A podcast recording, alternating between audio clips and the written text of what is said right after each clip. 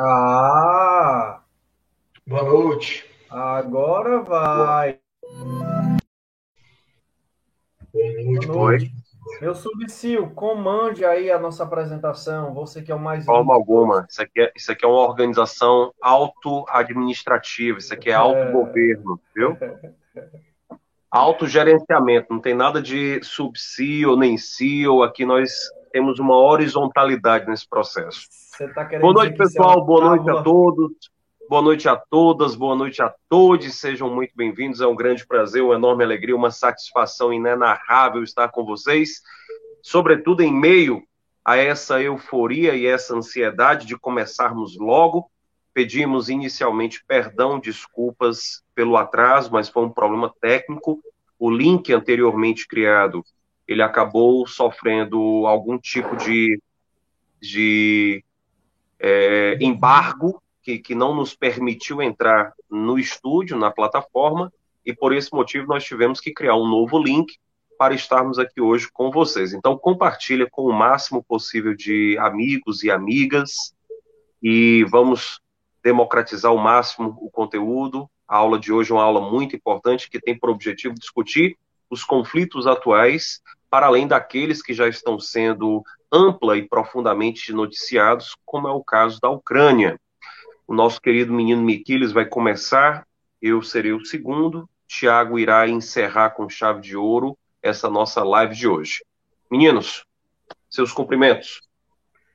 Boa noite, boa noite a todos. É uma honra, né? Nossas quartas-feiras à noite, a gente assume esse compromisso, gente, é muito legal para a gente, as pessoas que nos acompanham, é, eu sempre estou em viagem, então sempre estou aqui no processo do improviso.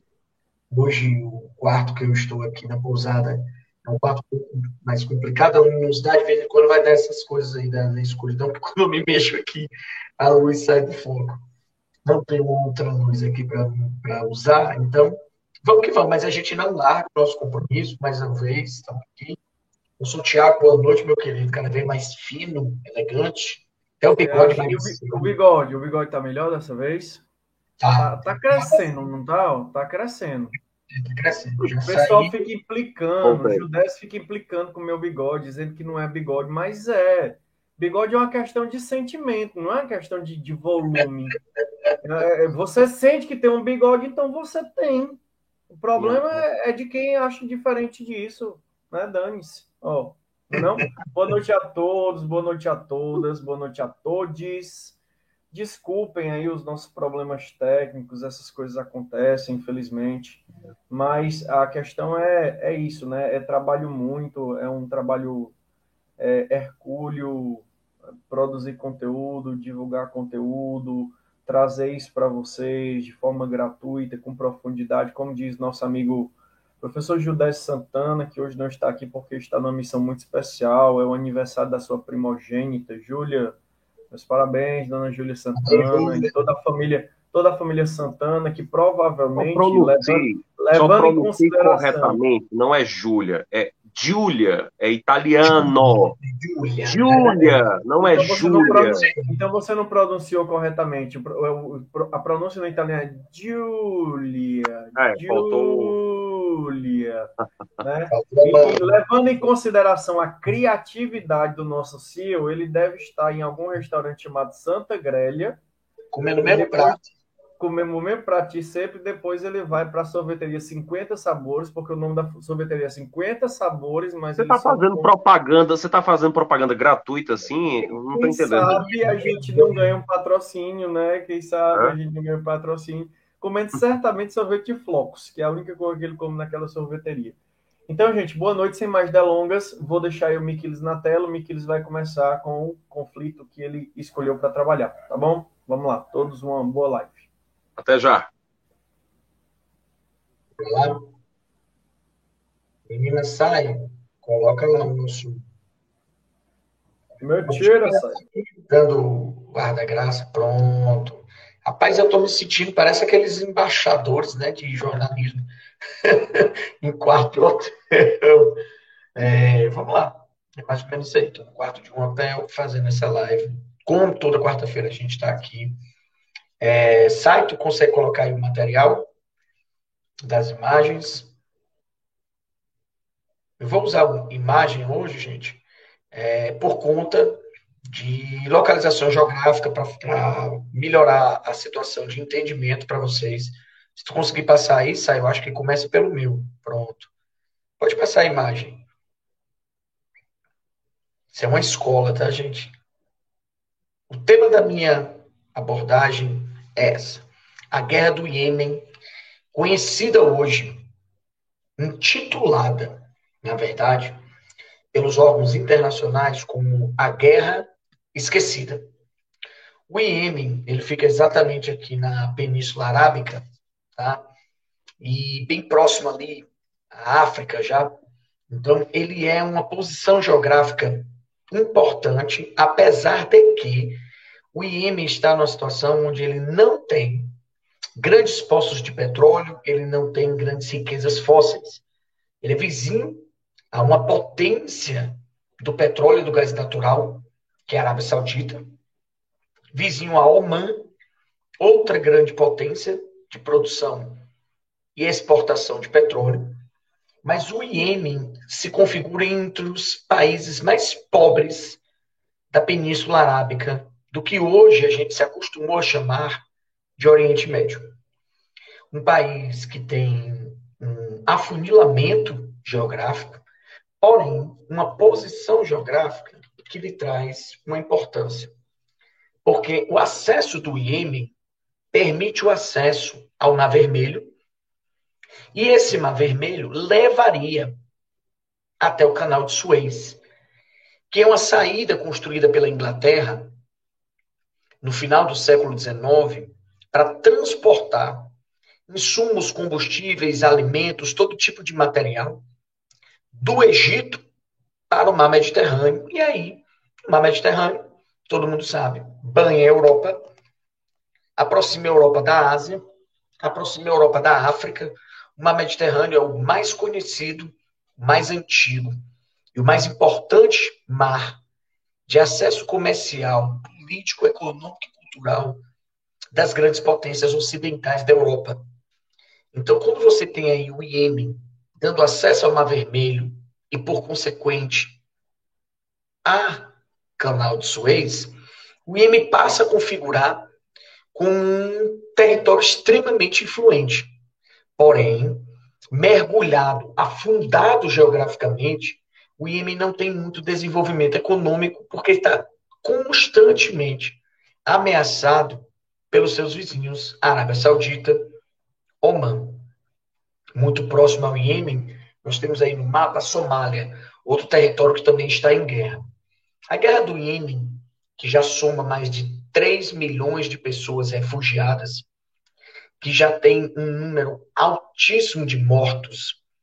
Diz que as entidades internacionais já contam mais de 6.800 mortos civis nesse conflito. Nós já temos mais de 85 mil. As principais vítimas são crianças nessa guerra.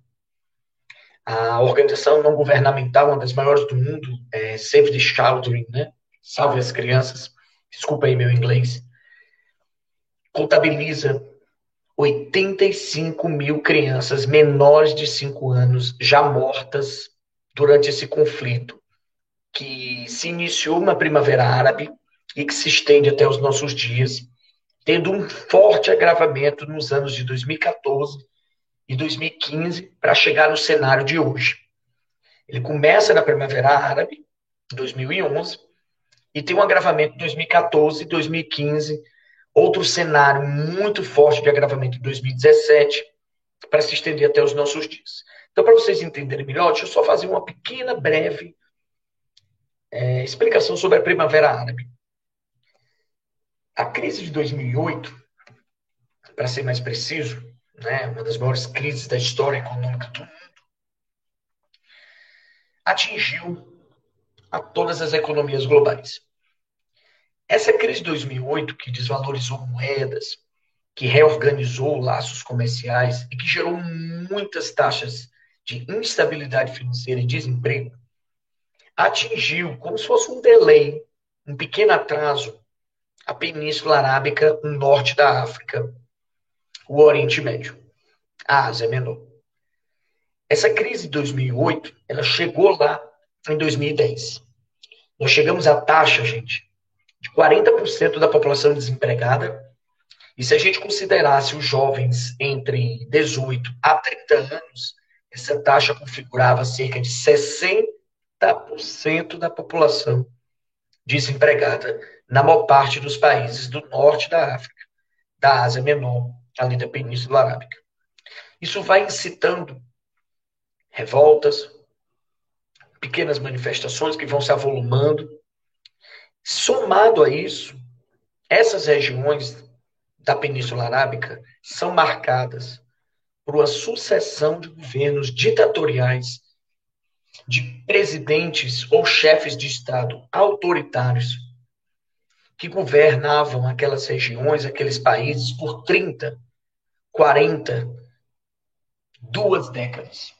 Então, nós tínhamos chefes de Estado com quase quatro décadas no poder, de mais de três décadas no poder, de duas décadas no poder, ditadores que entraram, que deram golpes de Estado no final dos anos 70, 80, onde houve uma grande reformulação política do mapa do Oriente Médio. Essa reformulação muito tem a ver com intervenções políticas de Estados Unidos, Inglaterra, Reino Unido, França, na tentativa de enfraquecer, por exemplo, a Revolução Islâmica do Irã, que é de maioria xiita e que incomodava bastante as relações econômicas do mundo ocidental com o Oriente Médio. Essa primavera árabe, que tem início na Tunísia em dezembro de 2010, quando um jovem tunisiano desempregado, feirante, é atacado por policiais que cobravam propina e ele sem ter como pagar essa propina, tem o seu a sua feirinha, né? Os seus produtos destruídos no desespero, ele ateia fogo ao próprio corpo. Não morre, apesar das queimaduras gravíssimas, não morre de imediato. É internado. E essa história dele é propagada nas redes sociais, vídeos que se avolumaram no YouTube, no Facebook naquela época, tá? E esses vídeos conclamavam a população tunisiana ao protesto. Aquele rapaz passou a ser um símbolo nacional. O que aconteceu na Tunísia e a maneira como a população se manifestou e o governo tunisiano reagindo de forma extremamente arbitrária contra as manifestações. As manifestações ganharam força e derrubaram o governo tunisiano do Ben Ali. Logo depois, essas manifestações chegam no Egito e atingem o governo tá? É, egípcio, é derrubado. Depois isso chega na Síria, tá? No governo do Assad. Isso chega, tá? Na Líbia do Mar Khadif. E inclusive na Líbia, ah, esse conflito da Primavera Árabe chega a matar o governante de Estado da Líbia. Diferente do que aconteceu no Egito e na Tunísia, no governo egípcio, tá? É, o governo egípcio ele é derrubado, o governante egípcio é levado a julgamento, tenta, de todas as formas, um golpe político para poder evitar ser punido. E na Tunísia, o chefe de Estado procura se exilar para não ser punido dentro da Tunísia, mas na Líbia os conflitos foram mais sangrentos. Esses conflitos se estenderam, gente. Ah, deixa eu posicionar aqui, que estou tentando encontrar a lâmpada. Deixa eu vir para cá. Pronto. E no caso da Primavera Árabe, quando ela se estendeu para Síria, Líbia, Tunísia, Egito, ela foi descendo e ela encontrou espaços de manifestações políticas em outros países. Um desses países, eu fico doido quando, quando acaba que inverte a gente, deixa eu vir. Pronto, eu tenho que vir para cá para fugir. Pronto. Entre esses países que houveram manifestações, iniciou uma grande forma de protesto, foi o Iêmen. O Iêmen era governado há mais de 30 anos, tá? Eu tenho que fazer de novo pedir desculpa aqui pelo meu inglês, né? Então, não é nem inglês agora, pelo árabe, porque eu não sei pronunciar exatamente o nome do rapaz, mas quem governava o Iêmen era o Ali Abdul Saleh. Tá? Então, eu vou usar aqui aquele, aquele, aquela versão de linguagem aí que os nossos jornalistas esportivos usam para o Salah do Liverpool. Eu vou usar o Saleh do Iêmen. E o Saleh, dentro desse contexto né, de crise econômica, crise social, e dentro do Iêmen foi se desenvolvendo ao longo dos anos grupos extremistas tá, de orientação xiita, inclusive que se aproximaram da Al-Qaeda, tá, de Osama Bin Laden. E esses grupos, de grande parte deles, que vão formar um, um movimento, tá certo, de um grupo chamado Houthi, tá, ou Uti, em alguns sites jornalísticos, eles chamam de UTI, H-U-T-I. Outros chamam de HOUTI, H-O-U-T-H-I. Então, há um, uma divergência linguística. Eu acredito que HOUTI seja uma ideia de tradução do HOUTI, o que tem H-O-U-T-H-I. Acredito que não muda nada, é só questão de variação linguística mesmo da tradução. Às vezes a gente nem deve traduzir, né?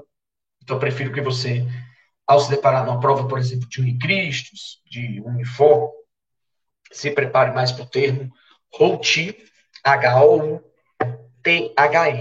do que o H-U-T, tá? O UTI, propriamente dito, o UTI traduzido. Eu prefiro que a gente pense nele sem tradução, tá? É, esses grupos lideraram manifestações e consegue derrubar o presidente, o chefe de Estado, né, na verdade, Saleh. Quando ele cai, o vice, Mansur Hadi, assume prometendo a transição política, promove eleições. Gente, que eleições, tá? Ele foi candidato único, tá? É, Carol, o nome do chefe de Estado era o Saleh, tá? Saleh. Era o Ali Abdul Saleh. Era o chefe de Estado do Iêmen. Ele é o que vai ser derrubado. Inclusive, vai morrer durante os protestos, durante a guerra do Iêmen. Ele é morto em 2017, derrubado em 2011 e morto em 2017. Ele, quando foi derrubado do poder, ele se alojou na região do sul do país. O Iêmen acabou vivendo uma guerra separatista entre norte e sul. O norte controlado pela maioria Houthi, né? e que são os separatistas, que são os grupos que derrubaram o governo de Salé, e o Salé ainda tinha alguns aliados no sul do país. Então é no sul do país onde ele encontra refúgio, tá? Como eu disse a vocês, quando o Salé foi derrubado, quem assumiu foi o vice Mansur Hadi. Ele prometeu uma transição pacífica, uma transição política, uma abertura política para a negociação, 30 anos de poder do mesmo chefe de Estado, enriquecimento pessoal, influências políticas, isso tudo, lembrando sempre, com consentimento da ONU, do Reino Unido, da França, até que o Hadi, que é quem assumiu essa transição, ele deu um golpe de Estado. Primeiro se candidatou sozinho. E há muitas dúvidas de como foi feito esse processo de transição política, essa manipulação. Ele vence as eleições, como é que não vence, gente? Ele sozinho tá? Não tem como não vencer, tá? Também houve problemas nas sucessões políticas, por exemplo, do Egito, da Líbia. Então, a Primavera Árabe, ela criou um laço de esperança, mas ela não concretizou mudanças políticas tão sonhadas pelas pessoas nos protestos. O Hadi tomou o poder e isso levou o Iêmen à guerra, porque a maioria Houthi grupos da Al-Qaeda, grupos xiitas, zaídes, tá? não aceitaram esse golpe de Estado do vice Mansur Hadi. Isso acabou provocando uma guerra. Guerra essa onde a maioria xiita, esse grupo ligado à Al-Qaeda, e depois vão surgir grupos ligados ao Estado Islâmico. Eles vão tomar a capital Saada. Tá? Alguns, de novo, sempre tem uma questão linguística aí. Alguns jornais chamam só de Sana, ou Saada, só com A. Então já vi três nomes, mas o nome original é Saada, S-A-A-D-A, que fica no norte do país. Essa região foi tomada por esse grupo Houthi, tá? E o sul, principalmente, principalmente na cidade de Aden, tá? A-D-E-N, ficou sob controle, tá? Ficou sob controle do grupo ligado à coalizão. Quem é essa coalizão? A Arábia Saudita se juntou com Oman, se juntou com os Estados Unidos, Inglaterra e França e não querem a guerra civil do Iêmen. Por quê? Quem são os grupos, gente, que tomaram o poder no Iêmen do norte do país? Grupos xiitas. O medo da Arábia Saudita de Oman, a alegação, é que esses grupos xiitas podem se unir ao Irã. Se tem uma coisa que Estados Unidos, Inglaterra e França não têm, é aliança com o Irã. A Arábia Saudita é um aliado do Reino Unido, é um aliado dos Estados Unidos no mundo árabe. Então, o grupo da coalizão começou a alimentar a guerra para bombardear a capital e derrubar os Houthis. Todas as organizações internacionais provam, mostram, atestam que 90% dos bombardeios da guerra do Iêmen vêm da coalizão. Esses bombardeios vêm da Arábia Saudita e de Oman, que bombardeiam o Iêmen para que esses grupos Houthis de maioria xiita não se aproximem definitivamente do Irã e não consigam ficar no poder por muito tempo. Então, essa guerra do Iêmen é uma guerra entre xiitas e sunitas. É uma guerra que envolve uma aproximação com o Irã por parte dessa maioria xiita, Said e dos Houthis, com apoio da Al-Qaeda. Tem a ver com a Arábia Saudita e Oman não querer essa expansão xiita nos seus territórios. Isso mexe com os interesses dos Estados Unidos, Reino Unido e França, que são corresponsáveis por essa guerra, mas nunca foram levados a tribunal de guerra. Essa guerra do Iêmen, como eu disse a vocês, já traz um número de 3 milhões de refugiados. É uma guerra que já tem 22 milhões de pessoas em crise humanitária gravíssima. Já morreram 85 mil crianças, fora os números não oficiais. É considerado uma das mais graves guerras, junto com a guerra da Síria e da Ucrânia, do mundo atual uma das mais sangrentas e conhecida no discurso jornalístico mundial como a guerra esquecida. Uma coisa tem que se levar em consideração, porque essa guerra não é tão falada na grande mídia, porque ela é financiada por Estados Unidos, Inglaterra, França. Queria só recordar, para eu encerrar aqui minha parte, já ir chamando Pedro Israel, tá? O professor Pedro pode já ir se aproximando aí para ir começar a sua parte. Professor Tiago já estarem aí prontos estou encerrando aqui a minha fala, viu, Sai? Pode já colocar o tio Pedro e o tio Tiago aí. É... Lembra quando na guerra da Ucrânia, o milionário russo, financiador do Chelsea, foi perseguido economicamente? Que empresas fizeram sanções a grandes milionários russos? Essa guerra do Iêmen, se seguisse a mesma sequência da guerra da Ucrânia, professor Tiago, teria que ter sanções nos Estados Unidos, no Reino Unido, na França, na Arábia Saudita. Vamos raciocinar, gente. Quem faria sanções econômicas às três maiores nações ocidentais, Estados Unidos, Reino Unido e França?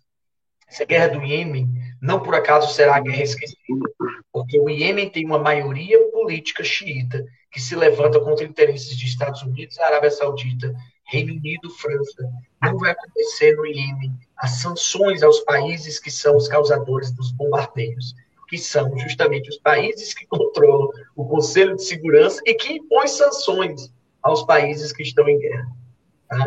Complicadíssima a situação do país Iêmen, que já é uma das nações mais pobres, além da região da Península Arábica. Micas, é, é interessante pensar que nessa questão do Iêmen também existe esse conflito regional que envolve a Arábia Saudita e Irã, né? O Sim, Irã sendo aí, o Irã é, sendo aí o grande, digamos assim, colaborador ou apoiador dos rebeldes, e a Arábia Saudita temendo o crescimento dessa influência iraniana dentro do mundo islâmico, vai ser o principal repressor desses grupos rebeldes, sendo o grande financiador aí da repressão e dos bombardeios e etc. Com certeza. Em 2017, depois que um míssil atingiu a Arábia Saudita, atingiu a capital da Arábia Saudita, essa guerra ganhou proporções declaradas desse grupo iraniano versus o grupo saudita. Com certeza. Inclusive, na Arábia Saudita, recentemente, houve um verdadeiro festival de execuções públicas. E as execuções públicas, em grande parte, eram pessoas consideradas inimigas do Estado e que algumas delas estavam envolvidas na guerra aí do Iêmen e tal. E o mundo simplesmente não fala disso. É um dos países que mais desrespeita os direitos humanos, muitas das execuções que acontecem na Arábia Saudita ainda são por decapitação. O cara é decapitado com espada no meio da praça pública. Foi um escândalo do desaparecimento do jornalista internacional. Ah, que foi um caso extremamente polêmico aqui do desaparecimento polêmico, do porque era um jornalista da Arábia Saudita. Sim, e ele tinha licença para estar na Arábia Saudita e mesmo assim foi morto Morto não, né? Desaparecido sumariamente. E todo mundo sabe que ele foi morto por ordens aí das autoridades sauditas, provavelmente por denúncias contra o ataque ao Iêmen e às condições dos direitos humanos. Então, pensar que o Iêmen vai levar a discussão de um tribunal de guerra, de uma condenação, é muito inocência da nossa parte no xadrez geopolítico. O mundo do Iêmen, infelizmente, está entregue. É uma guerra que, inclusive, coloca muito questionamento aí sobre a nossa posição sobre o que é a humanidade, qual é o papel da ONU. Extremamente tensa a situação do Iêmen. Deixar a palavra com meus colegas, me alonguei por demais. Boa noite a todos. Espero ter contribuído, ter trazido a luz a vocês sobre esse conflito tão importante, tão desumano, como todas as guerras são, mas com todos os agravantes que a gente comentou aqui. Uma boa noite a todos. Pedrinho, Tiago, Rosso. Vai lá, Pedro. Obrigado, Micas. Obrigado, Micas. Obrigado pela excelente contextualização desse processo que o Iêmen já atravessa há alguns anos. E hoje nós vamos tratar de muitos conflitos. O Micas já começou, o Miquiles começou tratando aqui da questão do Iêmen. Inclusive, ele fez uma introdução muito importante a respeito do que foi a Primavera Árabe. E eu vou dar continuidade tratando agora a respeito da Síria eu gostaria que o meu slide, querida Sai, fosse então aqui apresentado, para que nós possamos então dar início aos nossos percursos a respeito da Síria. Pode passar, Sai. O nosso primeiro slide nada mais é do que um slide que retrata a posse do ditador, do autocrata e de um, de um dos piores sanguinários que o mundo conhece, que é Bashar al-Assad. Essa imagem que vocês estão observando é a imagem da posse presidencial por parte de Bashar al-Assad em julho do ano passado. Em julho de 2021, Bashar al-Assad tomou posse para o seu quarto mandato. Esse mandato, que é um mandato que tem sete anos de duração e que permitirá, portanto, que ele fique até 2028 à frente da Síria. E por que falar da Síria em meio a esse contexto? Ora, quando nós analisamos não apenas o que acontece hoje na Ucrânia, bem como o que já foi aqui retratado pelo Miquiles, é fundamental que vocês entendam que a Síria é destacadamente um dos países que atravessa uma das mais longevas guerras das quais nós temos conhecimento e que temos observado e acompanhado com bastante atenção e tensão. Quando nós olhamos para a Síria, nós estamos falando de um país que também é fruto, é desdobramento daquilo que o Miquiles já apresentou como a Primavera Árabe. Quando nós falamos da Primavera Árabe, é importante destacar que esse termo Primavera Árabe, ele se deve não exatamente à estação do ano primavera, ele se deve não exatamente pelo fato das manifestações, dos protestos terem começado na primavera, mas sobretudo pelo sentido simbólico que a primavera ela representa.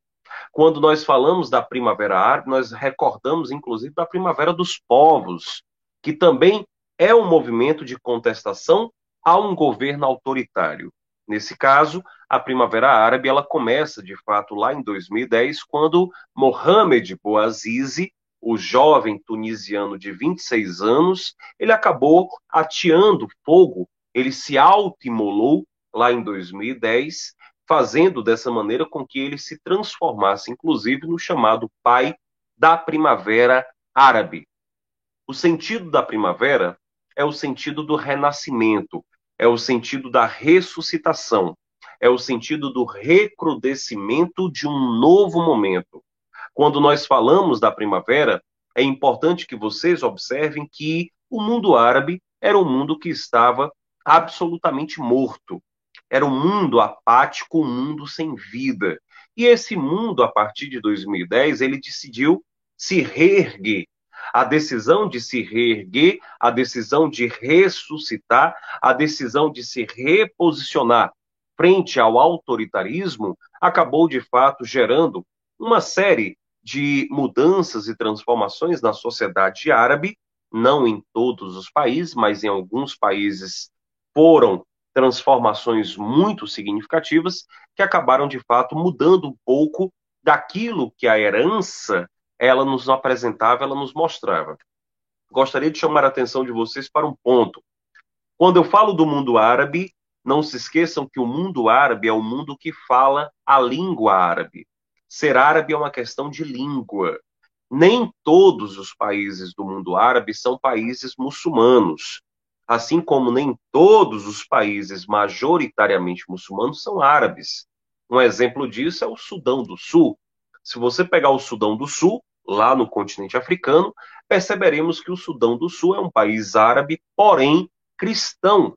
O que isso quer dizer? Que eles falam a língua árabe, porém eles professam a religião cristã, diferente da esmagadora maioria dos países árabes que acabam sendo nitidamente países muçulmanos.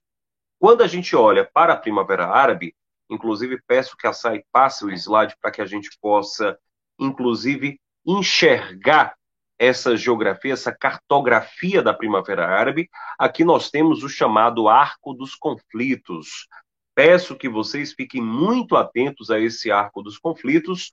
Todos os países que estão achurados são países que registraram problemas relativos a contestações ou protestos que foram realizados por manifestantes civis contra as ditaduras, contra as monarquias que há longas, décadas, há longas décadas reinam nesses países. E aí uma coisa muito importante, tá? Gostaria que vocês ficassem muito atentos a isso. Quando a gente fala do mundo árabe, é fundamental que vocês observem que o mundo árabe ele nunca conheceu a democracia. Nunca houve democracia no mundo árabe. O mundo árabe sempre foi governado ou por ditaduras ou por monarquias absolutistas. Monarquias absolutistas ou ditaduras foram as duas formas de governo que nós identificamos ao longo de toda a existência do mundo árabe. Observe que antes do período ditatorial ou mesmo das monarquias terem sido instituídas, os países árabes eles eram colônias. Então observa com atenção. No momento em que eles deixam de ser colônias, colônias das potências europeias, eles acabam se transformando em ditaduras ou monarquias absolutistas. Aqui nesse mapa você pode observar que ali no Sudão nós temos um círculo ao sul muito importante. Esse círculo ao sul que vocês identificam lá no Sudão é exatamente o círculo que representa o surgimento do Sudão do Sul, que eu acabei de mencionar.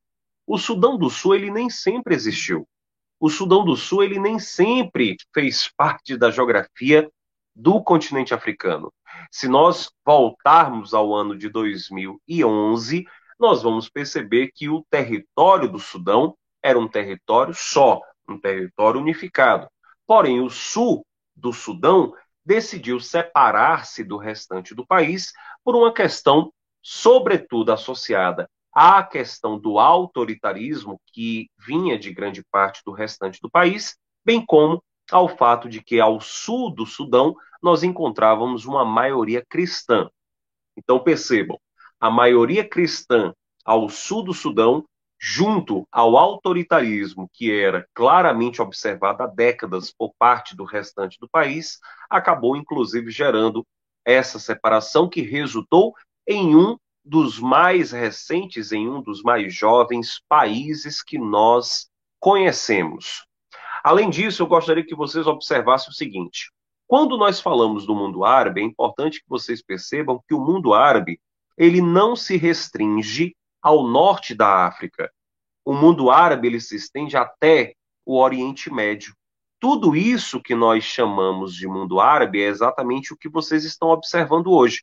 Observem, percebam, identifiquem que o norte da África, junto com o Oriente Médio, representam o chamado mundo árabe, que é um mundo constituído por bilhões de pessoas e é um mundo constituído, evidentemente, por milhões de muçulmanos.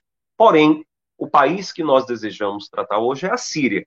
E eu queria apenas ilustrar com essa imagem o que foi a Primavera Árabe, já inclusive apontada aqui pelo Miquiles de forma muito brilhante. Porém, eu gostaria que vocês visualizassem, do ponto de vista geográfico, o que essas manifestações elas representavam. Essas manifestações do norte da África, no Oriente Médio, elas desejavam, por elas nunca terem conhecido a democracia, elas desejavam instituir, elas desejavam instaurar a democracia em todos esses países. E repito, o mundo árabe nunca conheceu a democracia, sempre foi governado ou por ditaduras ou por monarquias absolutistas. O primeiro país que é considerado, inclusive, o berço da Primavera Árabe é exatamente a Tunísia, como o Miquiles já apresentou para vocês. Lá na Tunísia, nós tivemos a chamada Revolução de Jasmim. A Revolução de Jasmim, se vocês observarem, a Tunísia é aquele enclave entre a Argélia e a Líbia. Observe atentamente ao mapa, por favor.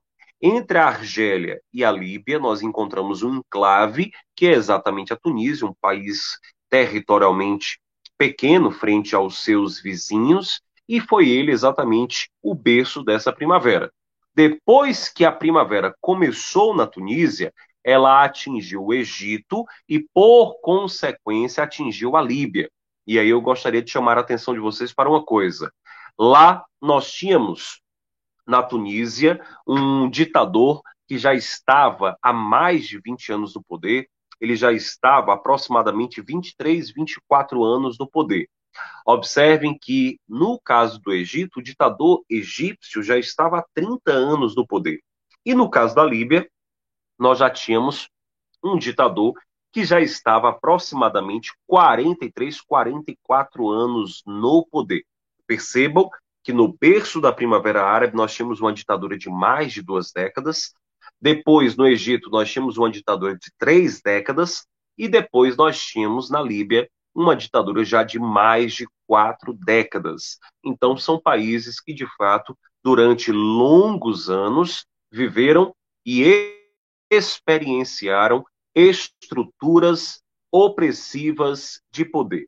E isso acabou, de fato, contribuindo para que nós tivéssemos uma insurreição, uma revolta da população, uma revolta da sociedade civil contra não apenas a essas estruturas, mas contra tudo ao que esses países representavam.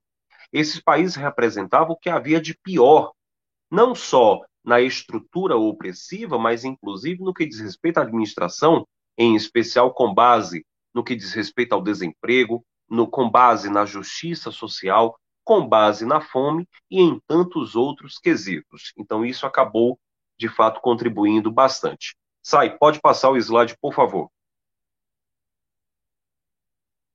Aqui nós temos, em especial, observem que aqui nós temos os quatro ditadores inicialmente derrubados. Nós temos aqui à sua esquerda, eu vou começar da esquerda para a direita, tá? Nós temos aqui o ditador Ben Ali. O ditador Ben Ali é o ditador tunisiano que foi o primeiro a ser derrubado. É importante dizer que ele já estava, repito, há quase 23, 24 anos no poder, e o Ben Ali foi derrubado em menos de 30 dias. Em menos de 30 dias, ele acabou simplesmente sucumbindo às manifestações e aos protestos. Depois do Ben Ali, foi a vez de Osni Mubarak, que é o da ponta. Observe o seguinte: eu comecei da esquerda, tá? Vamos para a ponta direita. Aquele que está na ponta direita é exatamente o Osni Mubarak, ditador egípcio que já estava há 30 anos no poder. Então, da sua ponta esquerda, nós temos Ben Ali e na ponta direita nós temos Osni Mubarak. Depois de Osni Mubarak, nós tivemos esse que, como vocês já devem ter observado, ele destoa dos demais, porque ele não está de paletó e gravata, mas sim ele está vestindo um sari árabe. E esse sari árabe que ele está vestindo é exatamente uma vestimenta, uma indumentária típica dos países daquela região, daquela, daquela, daquela geografia que nós encontramos tanto no norte da África quanto no Oriente Médio.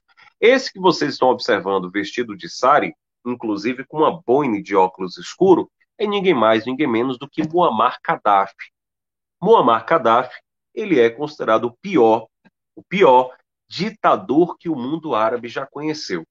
Muammar Gaddafi ele estava à frente da Líbia por quase 43, 44 anos. Então, observa com atenção. Da ponta esquerda nós temos o ditador Ben Ali da Tunísia, lá na ponta direita nós temos Osni Mubarak do Egito e você tem esse de óculos escuro, Muammar Gaddafi, um dos mais perversos ditadores que o mundo árabe já conheceu. O Ben Ali, ele caiu em menos de 30 dias. O Osni Mubarak do Egito, ele caiu em 18 dias. E o Muammar Gaddafi, ele só caiu depois que foi morto por rebeldes auxiliados por forças ocidentais com destaque para os Estados Unidos. Esse ao lado do Muammar Gaddafi, entre o Muammar Gaddafi e o Ben Ali, é exatamente o Abdullah Saleh, que o Miquiles comentou há pouco, que era o ditador do Iêmen, que já estava há 33 anos no poder. Então aqui nós temos alguns dos personagens muito importantes. Todos esses quatro que vocês estão observando, eles caíram em meio às tensões que marcaram a chamada Primavera Árabe. Desses quatro que vocês estão observando, apenas um foi morto pelos protestos, que é o Muammar Gaddafi. O Muammar Gaddafi foi o único que foi morto pelos protestos. Já os outros renunciaram aos cargos presidenciais em meio às tensões às quais os países encontravam-se inseridos. Sai, pode passar o slide, por favor. Aqui nós temos uma charge agora que vocês irão observar, é uma charge simbólica mostrando esse efeito dominó. Primeiro Ben Ali, depois Osni Mubarak e em seguida Muammar Gaddafi. Sai, pode passar. Porém, embora essa contextualização ela seja muito importante, o fundamental é observarmos o que a Síria ela tem atravessado. Aqui, como vocês podem perceber, nós temos alguns números muito importantes. O primeiro deles é de que a Síria ela registra hoje algo em torno de 500 mil mortos desde 2011. Desde 2011 que nós temos aproximadamente aí já 11 entrando no 12 segundo, estamos agora em março, na verdade, completou 11 anos da guerra. A guerra na Síria começou em março de 2011 em março de 2021 completou 10 anos e em março de 2022 completou 11 anos. Como foram completados em março desse ano 11 anos, nós já estamos agora no início do 12 ano do conflito. E essa guerra, ela tende a deixar números ainda mais desastrosos, ainda mais preocupantes. Eu coloquei para vocês aqui em especial uma uma configuração dos números, é, uma distribuição desses números, desses dados, para que vocês pudessem, de fato, compreender o que eles representam. Então, nós temos aí, por gentileza, fiquem atentos, 500 mil mortos, sendo que mais de 160 mil são de civis, incluindo cerca de 25 menores de idade. Temos 168 mil combatentes pró-regime, ou seja, pró-Bashar al-Assad. Temos 79 mil, vou arredondar para 80 mil, mortos eram rebeldes, incluindo islamitas.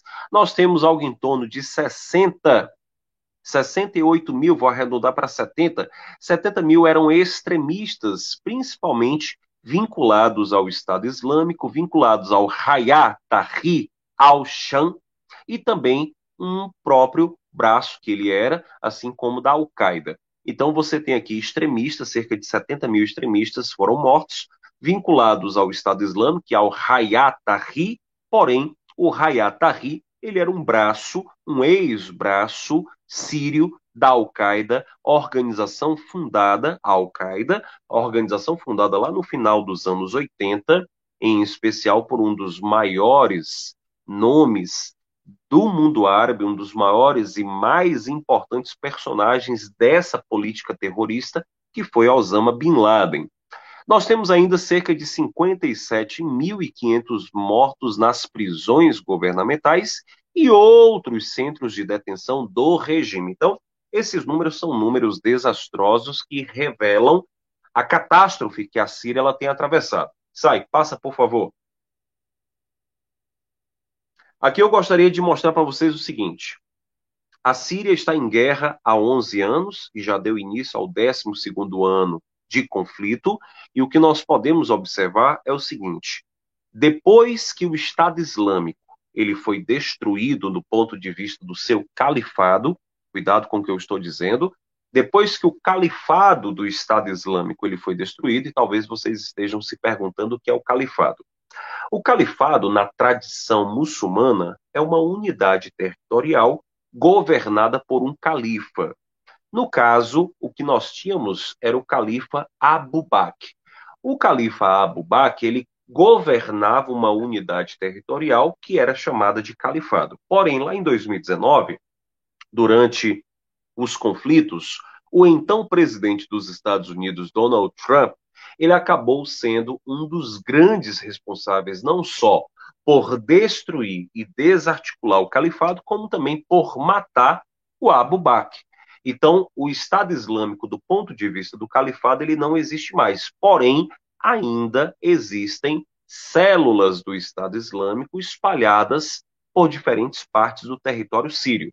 E aí eu gostaria de chamar a atenção de vocês para o seguinte: a área que anteriormente ela era controlada pelo Estado Islâmico, hoje ela é controlada pela FDS. FDS nada mais é do que as forças democráticas da Síria. As forças democráticas da Síria, elas estão representadas no mapa por essa cor rosa. Essas forças democráticas da Síria são exatamente as forças que foram auxiliadas pelos Estados Unidos e pela França, bem como pelo Reino Unido, e que acabaram controlando a região que anteriormente era controlada pelo Estado Islâmico. Essa região amarela, ou mostarda, caso vocês prefiram, é exatamente a região onde nós encontramos a presença das forças do governo sírio, o exército sírio e as forças aliadas ao governo sírio, ao governo de Bashar al-Assad. Então percebam que nós temos aqui, em especial, um mapa muito interessante. Além disso, ao norte você encontra uma região esverdeada, que é a região que representa a Turquia e os grupos rebeldes afins da região, os grupos rebeldes sírios. E temos ainda em cinza os grupos jihadistas, que são grupos radicais, são grupos extremistas. A palavra jihadista deriva de uma outra palavra árabe chamada jihad, e jihad significa nada mais, nada menos do que o esforço árabe. A palavra jihad significa esforço, e esse esforço está associado à ideia de que você deve lutar em nome de Allah, dedicando e empreendendo todo o esforço necessário, todo o esforço que for necessário, conveniente, para que as palavras de Allah elas sejam devidamente disseminadas. Então você tem ali os jihadistas. Eu gostaria de chamar coisa, a atenção de vocês para uma coisa antes de encerrar a minha participação, que é o seguinte: quando a gente olha para a Síria, a gente percebe que 70 70% da Síria ela é constituída por sunitas. Observem que mais de dois terços do país é constituído por sunitas. Os outros 30% são constituídos, em sua maioria, por xiitas. Embora os sunitas eles sejam maioria na Síria, não são eles que governam. Quem governa são os xiitas, em especial, quem governa é uma minoria chamada alauíta. Essa minoria alauíta é exatamente uma minoria étnica da qual Bashar al-Assad faz parte. Observe que quando eu falo de uma etnia, eu estou falando de um tronco genealógico. A etnia alauíta é a etnia da qual Bashar al-Assad, ditador sírio, faz parte. Porém, para que ele pudesse governar a Síria, Bashar al-Assad acabou convidando os xiitas, que representam cerca de 30% do país. Porém, a maioria que é sunita é exatamente deixada de fora. E ela é deixada de fora há mais de 50 anos. O pai do ditador sírio, Hafez al-Assad, ele assumiu o poder lá em 1970 e ele ficou de 1970 até 2000, durante 30 anos à frente da Síria. Desde 2000, após a morte de seu pai, Bashar al-Assad está à frente do país. De 2000 até aqui, temos já 22 anos. Como ele foi eleito no ano passado numa eleição considerada farsesca, ele tende a ficar até 2028, já que o mandato sírio é um mandato de sete anos. Por que, que eu digo que as eleições foram farsescas? Eu me refiro a isso porque, de acordo com a ONU, a resolução 2254, guarda essa resolução, é uma resolução muito importante. A resolução 2254 é uma resolução que afirma que as eleições elas devem ser livres, transparentes e democráticas. Porém, não foi isso que nós vimos dentro da Síria. As eleições que foram realizadas na Síria em maio de 2021 foram eleições absurdamente, absurdamente planejadas. Foi um jogo de cartas marcadas. Bashar al-Assad, que é um ditador perverso, sanguinário, ele foi eleito com mais de 95% dos votos. Mas é óbvio, é evidente que os opositores que participaram da eleição não puderam participar. Óbvio. Observe que Bashar al-Assad ele simplesmente impediu que qualquer oposição fosse pleiteada durante o processo eleitoral e o candidato que concorreu na chapa de oposição, na verdade, foi um candidato escolhido a dedo pelo Bashar al-Assad. Então é muito simples. Se você escolhe o candidato com o qual você irá concorrer à cadeira que você ocupa, é mais do que evidente que essa escolha é uma escolha que nada mais faz do que parte de um jogo de cartas marcadas. Então, a Síria é um país que tem uma situação extremamente grave. Nós temos hoje aproximadamente 7 milhões de refugiados, nós temos algo em torno de 7 milhões de deslocados internos, quando eu falo do deslocados internos, eu estou me referindo àqueles que tiveram que fugir de suas casas, porém permanecem dentro do país. 7 milhões de refugiados, aproximadamente, 7 milhões de deslocados internos. Nós temos aí 14 milhões, sendo que o país, antes da guerra estourar lá em 2011, o país ele contava com aproximadamente 22, 23 milhões de habitantes. Então, se eu tenho 14 milhões de deslocados, sejam eles deslocados internos ou externos, percebam que eu já tenho algo em torno de 60 a 65% da população síria fora de suas casas. Uma parte permanece dentro do país, porém a outra parte saiu do país. Então hoje a Síria ela conta com uma realidade desastrosa de uma política que tem forçado não só as pessoas a se deslocarem, mas até mesmo a fugir de seu país. E os números eles são piores. A economia síria, só em 2021, guarda isso que eu vou te dizer, só em 2021 a moeda síria, ela sofreu uma desvalorização de 80%. Além da moeda síria ter sofrido uma desvalorização de 80%, o país ele atravessa uma hiperinflação que chega a cerca de 140%. 140% é a hiperinflação que o país atravessa. Além da moeda ter desvalorizado 80%, o país atravessa uma hiperinflação de 140%. E junto a isso, nós temos cerca de 90% da população da Síria em situação de pobreza. Esses números nunca foram vistos antes. 90% da população síria é uma população em situação de pobreza.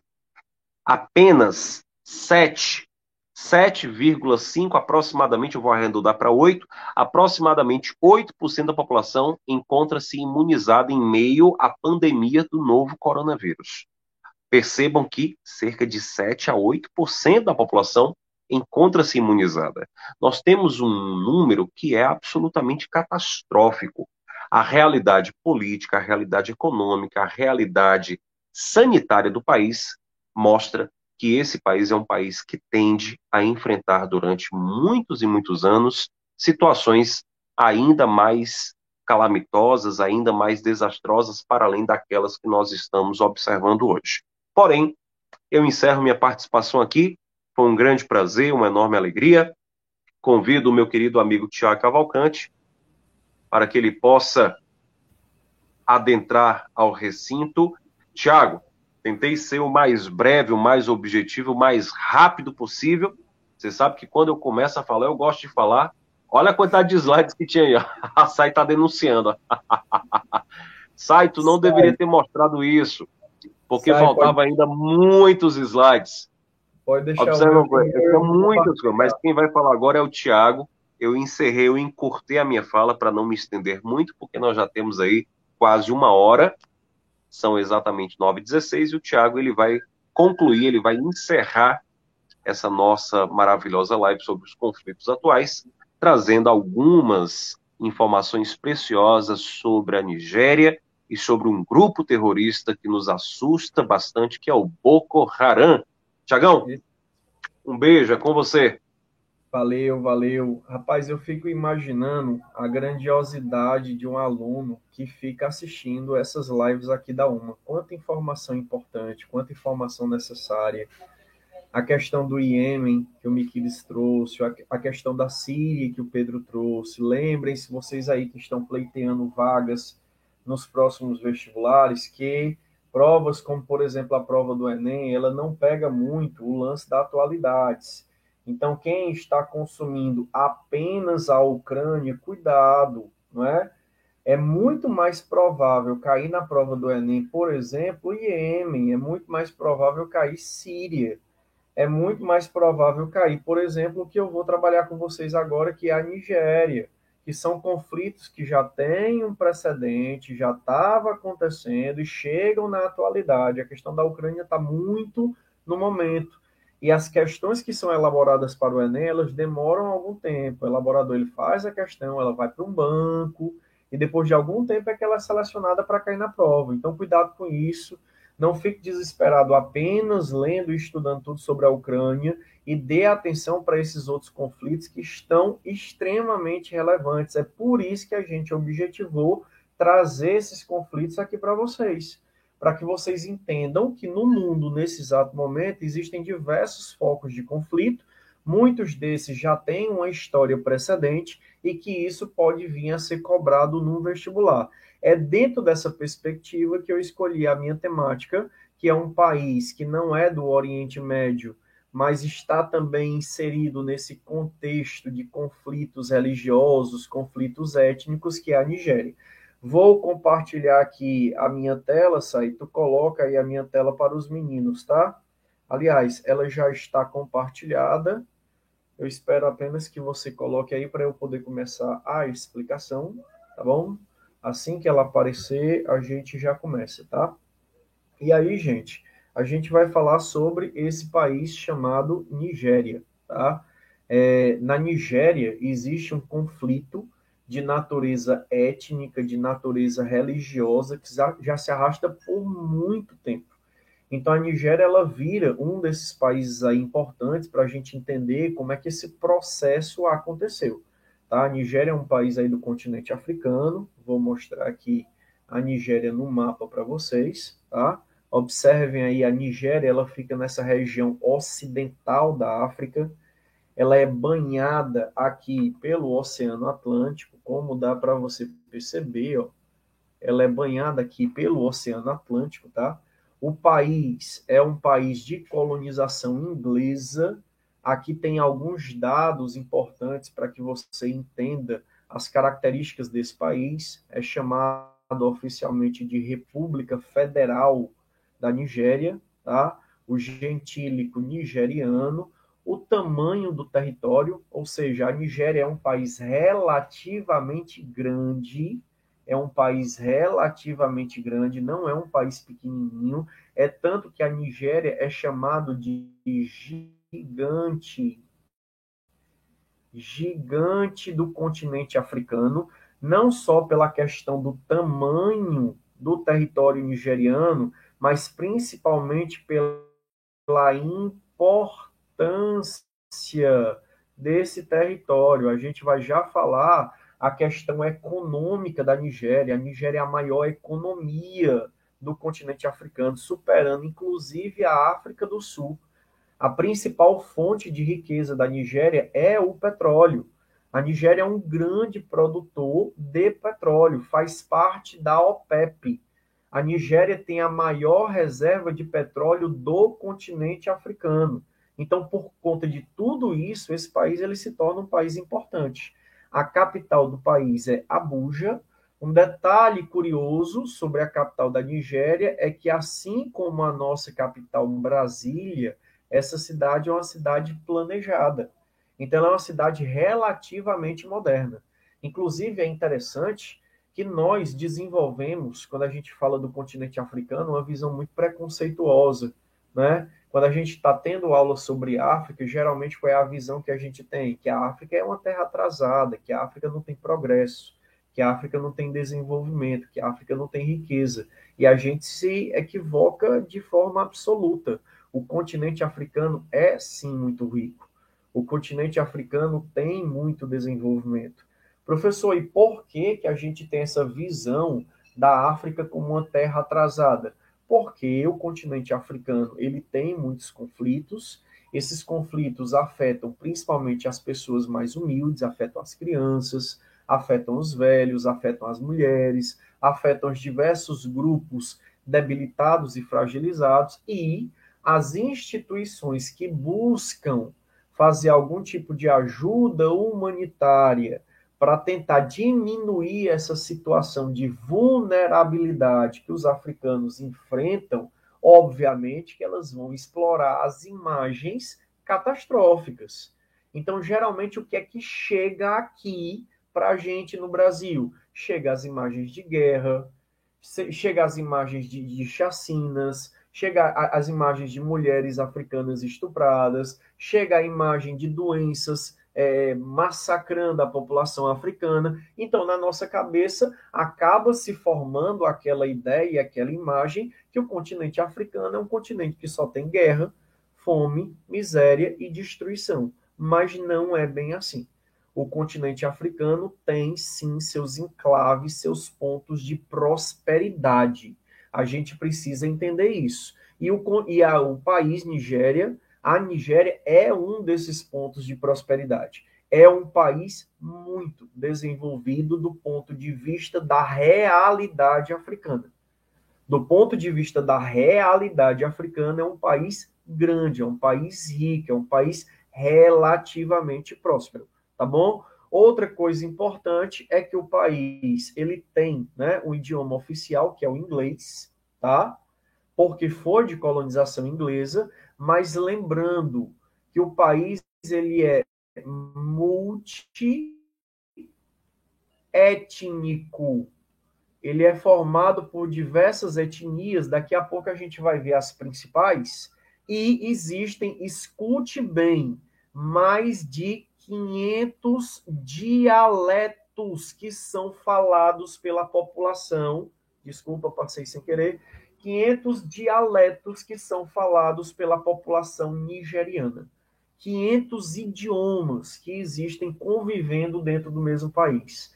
Isso daí por si só já mostra quão complexo é a realidade da Nigéria. São 500 línguas convivendo dentro do mesmo espaço. São 500 etnias convivendo dentro do mesmo espaço. Claro, existem aqueles grupos prioritários, mas isso já mostra o quão esse país é complexo. Outra coisa importante e que vai pautar aqui muito a nossa explicação é a diversidade religiosa.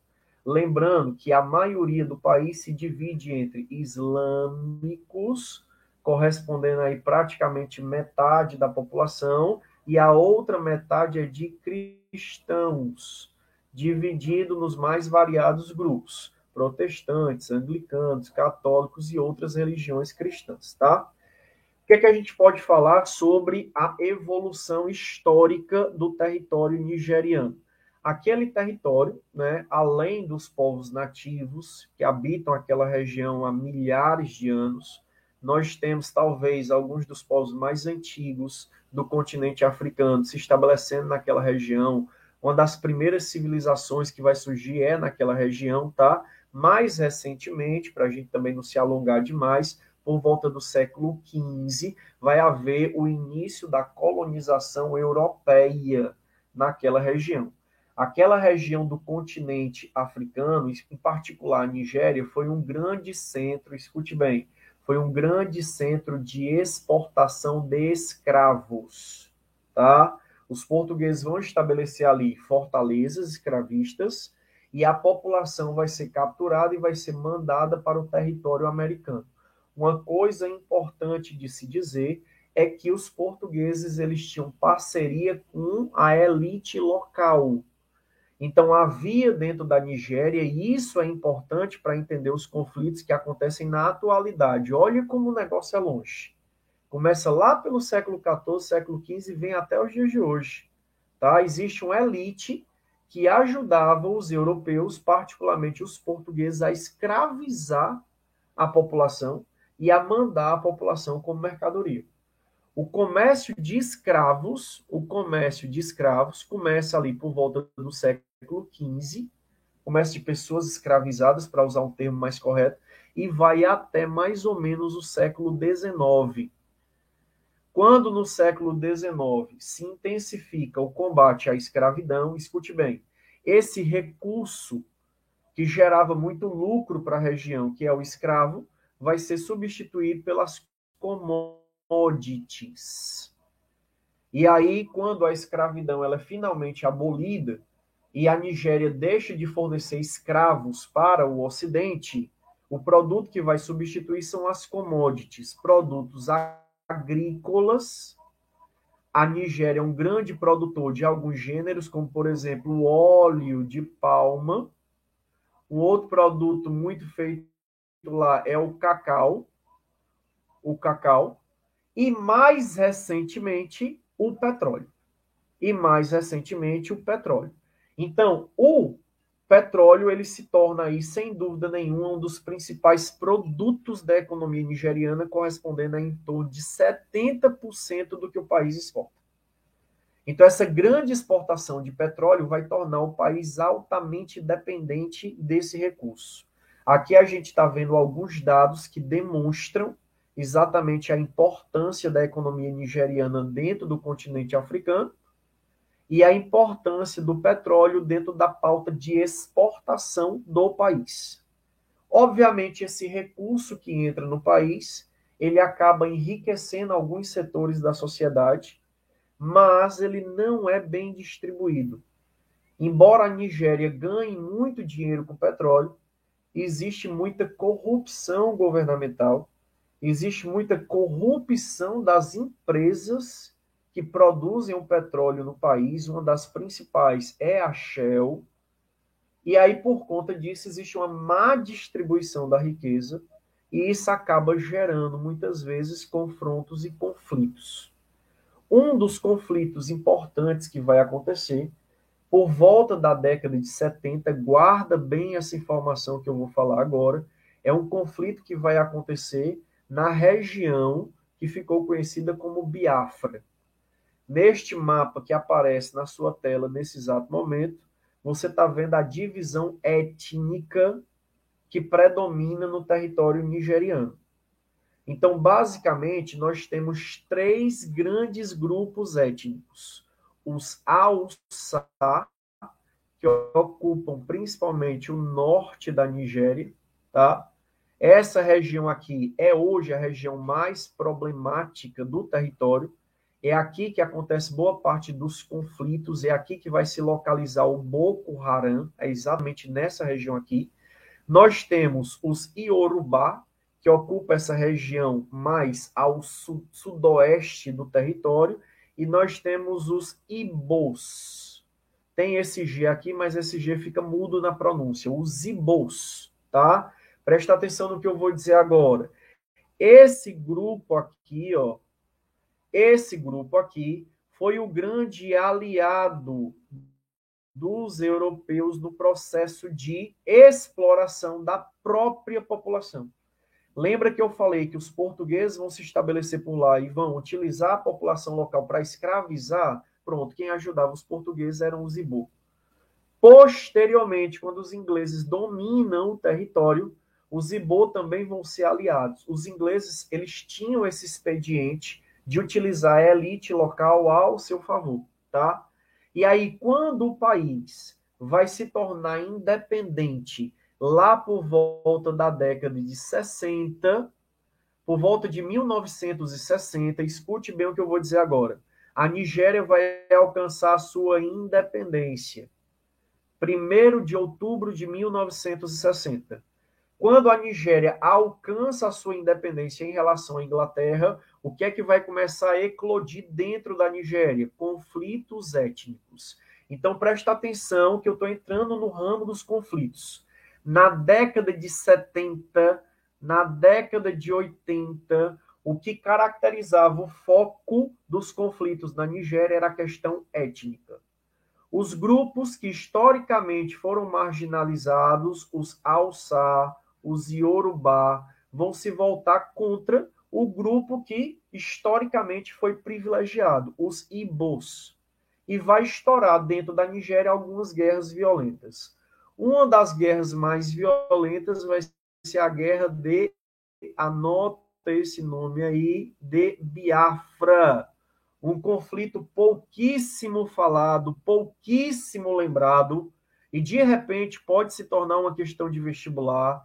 Na minha opinião, isso é a cara de US, US que gosta desses detalhes tão pequenos, que nem o Roberto Carlos fala na música dele, de repente pode cobrar um conflito desse, e você não lembra que esse conflito está ligado à história da Nigéria, tá? Foi um conflito étnico onde os Ibos aquele grupo lá que era privilegiado e que começou a ser combatido depois do processo de independência, vai ser massacrado pelas outras etnias. Essa guerra de Biafra, ela custou mais, anote aí, um milhão de vidas, tá? Foi um verdadeiro genocídio. Tem números que falam até em 2 milhões de pessoas que foram assassinadas nessa guerra, nesse conflito, tá? Para você localizar espacialmente onde é que é Biafra, tá aqui o território da Nigéria, ó, e tá aqui o território de Biafra, ó.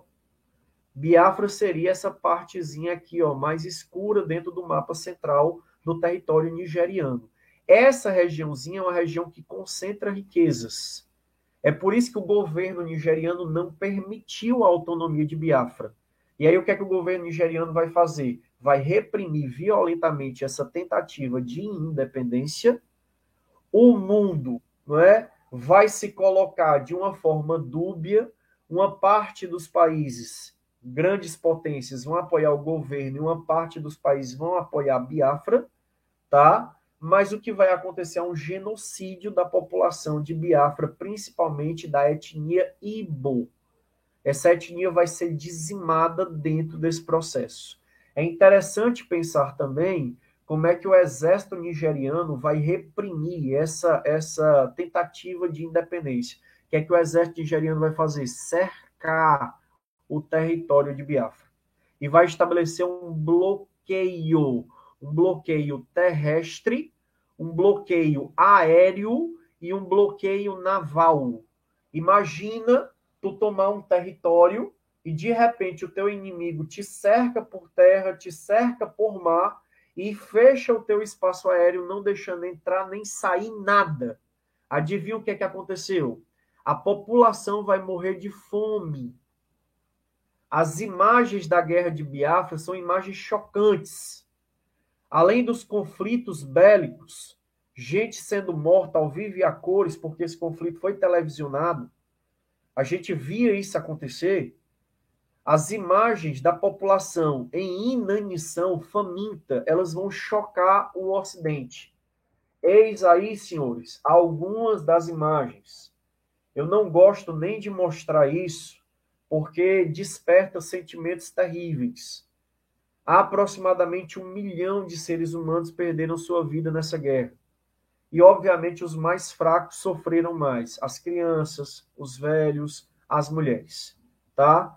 Quando esse conflito ele chega ao fim, inclusive um detalhe interessante é que nessa guerra, a guerra de Biafra, teve uma importante participação de um time brasileiro que é o Santos. O Santos era um time muito famoso na década de 60, né? E como um time famoso que era, o Santos fez uma excursão pelo mundo, jogando futebol e mostrando seus craques, entre eles o Pelé. Tá? O Pelé, o rei do futebol, era mostrado pelo Santos como produto de exportação. E o Santos, na década de 60, fez uma excursão na África, jogando em diversos países. E um dos países que o Santos vai jogar é exatamente a Nigéria. E quando o Santos foi jogar na Nigéria, olha que legal houve um cessar-fogo. Gente do porte do John Lennon já tinha pedido o fim da guerra de Biafra. O Papa Paulo VI tinha pedido o fim da guerra de Biafra. E a guerra não parava. Quando o Santos foi jogar na Nigéria, houve um cessar-fogo o governo nigeriano parou de bombardear a região, parou de atacar a região, e Biafra também fez um cessar-fogo para ver o Santos jogar, para ver o Pelé jogar. O Santos ganhou a partida por 2 a 0, 2 a 1, não me recordo bem.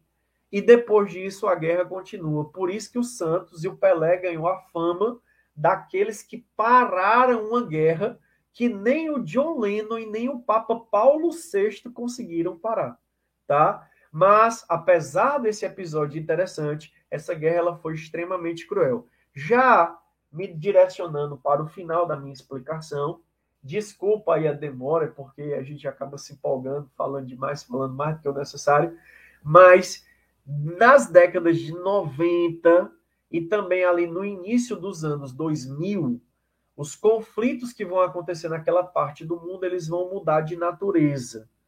A questão étnica, ela continua existindo, mas ela vai começar a ser ultrapassada, superada por uma questão de natureza religiosa. Como você observa aí no mapa, a parte norte do continente, aliás, desculpe, do país, que é a Nigéria, é predominantemente islâmica, tá? E a parte sul do território nigeriano é predominantemente cristã. Essa divisão entre islâmicos no norte e cristãos no sul vai começar a ser extremamente estimulada. Né? Alguns governos que vão chegar ao poder vão acabar estimulando o confronto entre essas duas partes do território. A imprensa também tem um papel de aumentar, de estimular esse conflito. A mídia cristã mostrava os massacres cometidos contra os cristãos pelos povos muçulmanos. Por sua vez, a mídia islâmica mostrava o massacre cometido pelos cristãos contra os povos islâmicos. E aí vai havendo cada vez mais uma polarização. Parece com alguma coisa que a gente está vivendo. Essa polarização entre islâmicos do norte e cristãos do sul vai ser o cenário propício, juntamente com a desigualdade, juntamente com a situação de, de parte da população, de carência de recursos básicos, para o surgimento de uma instituição chamada Boko Haram. Então, o Boko Haram ele eclode ali no final dos anos 90 para o início dos anos 2000, tá? A região que ele vai atuar predominantemente, deixa eu mudar aqui Deixa eu mudar aqui a cor da minha caneta para facilitar. A região que ele vai atuar predominantemente é a região nordeste. Nordeste da Nigéria. Essa região aqui que está mais em vermelho, tá? O Boko Haram, ele é um grupo extremista, beleza? Ele é um grupo extremista. Ele vai surgir ele vai surgir como uma espécie de